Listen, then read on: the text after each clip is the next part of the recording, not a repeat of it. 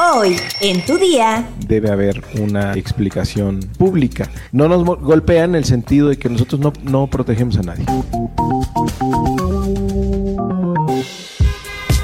tu día con el Universal. La información en tus oídos. En tus oídos. Hola, hoy es miércoles 8 de febrero de 2023. Entérate.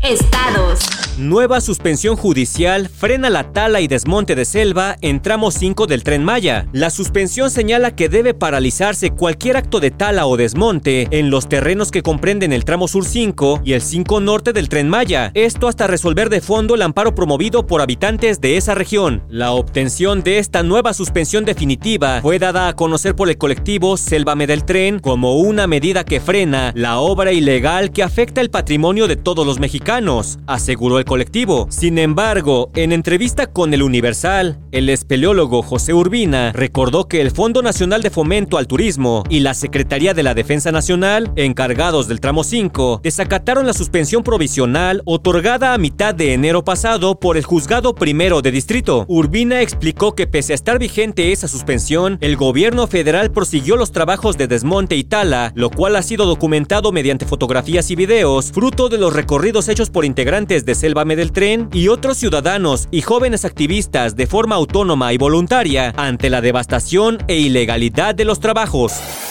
Nación. El dirigente de Morena, Mario Delgado, sostuvo que se debe investigar el caso de los colaboradores de la gobernadora Laida Sansores, quienes supuestamente recibieron fajos de dinero en efectivo previo a la campaña, pues aseguró que no son tapadera de nadie. Yo creo que se debe eh, de investigar, hay que ver qué dicen las personas involucradas y por supuesto que debe haber una explicación eh, pública. No nos golpea en el sentido de que nosotros no, no protegemos a nadie, ni no somos tapadera eh, de nadie. En los videos difundidos se observa a Raúl Pozos, actual secretario de Educación de Campeche, Armando Toledo Jamid, jefe de la oficina de la gobernadora Sansores, y la senadora de Morena, Rocío Abreu, recibiendo fajos de dinero en efectivo previo a la elección de 2021. Asimismo, el morenista explicó que el movimiento cree que la política tiene que hacerse a partir de valores muy diferentes a los que prevalecieron en el país durante tanto tiempo, y acusó que la única estrategia que tiene la derecha es tratar de desprestigiar, tratar de ensuciar y decir que todos los políticos son iguales y que no hay diferencia, pero recalcó que sí hay una gran diferencia en el gobierno que ha marcado el presidente López Obrador. Metrópoli. Capturan a Bigfoot, el mara salvatrucha con cuentas pendientes en Estados Unidos y que se escondía en el Estado de México y la Ciudad de México. Se tuvo conocimiento que dicho sujeto podría estar relacionado con al menos un homicidio ocurrido en Long Island, Nueva York, Estados Unidos. Una fuga de gas en una estufa deja dos mujeres muertas en un departamento de la alcaldía Cuauhtémoc. Se trata de dos hermanas que aún no cumplían un año como residentes del edificio. Si durante este martes 7 de febrero sentiste que se te movió el piso, no te preocupes. En menos de 20 minutos hubo tres microsismos en la Ciudad de México. El origen de los microsismos es consecuencia de las fracturas que existen en la corteza terrestre en el territorio mexicano. Por su parte, la jefa de gobierno Claudia Sheinbaum mencionó que en cuanto a los microsismos en la Ciudad de México no hay ningún problema. Mencionó que se consultará a un grupo de expertos para conocer su opinión sobre estos recientes acontecimientos. Mundo.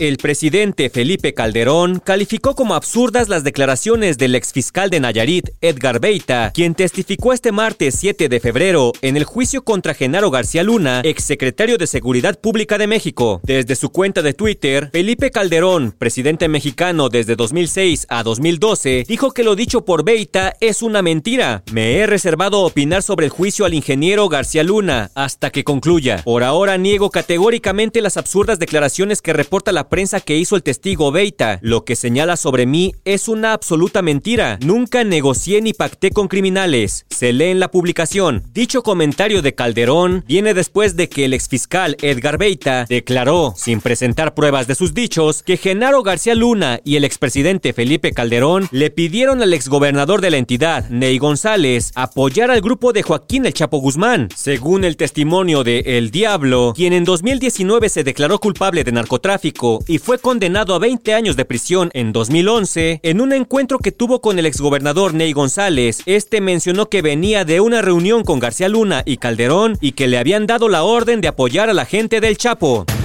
El gobierno turco ha declarado tres meses de estado de emergencia en las 10 provincias afectadas el lunes por los dos fuertes terremotos que han dejado ya más de 4.000 muertos y 22.000 heridos en el país. Así lo anunció el presidente de Turquía, Recep Tayyip Erdogan, quien señaló que destinarán 5.000 millones de euros, cerca de 5.300 millones de dólares, en ayuda de emergencia para esas regiones. El presidente de ese país afirmó que este desastre no solo es uno de los más graves en la historia de Turquía, sino a nivel global. El presidente lamentó que los cientos de réplicas producidas, algunas de magnitud de 6 grados, están dificultando las tareas de búsqueda de sobrevivientes. Al momento, dijo, se han localizado con vida a más de 8.000 personas. Espectáculos. A pesar de ser uno de los actores más reconocidos de Hollywood, Leonardo DiCaprio ha desatado fuertes críticas en las redes sociales luego de que trascendiera que ha iniciado una nueva relación amorosa con una modelo casi 30 años menor que él. En los últimos años, el actor se ha convertido en objeto de burlas y críticas por su presunta costumbre de salir con mujeres no mayores a los 25 años de edad. Sin embargo, su nombre se ha hecho tendencia tras ser captado con una hermosa mujer de origen israelí de apenas 19 años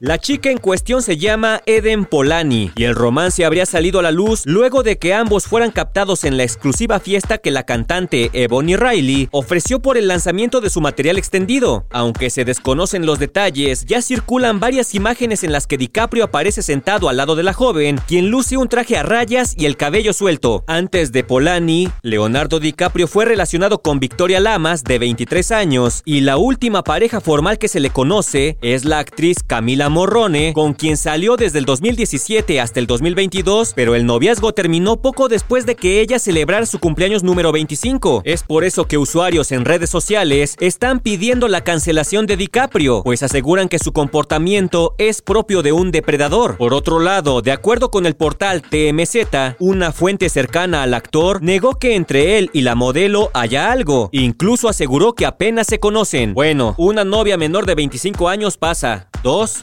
Órale. ¿Pero ya más de 10? ¿Cómo le hace?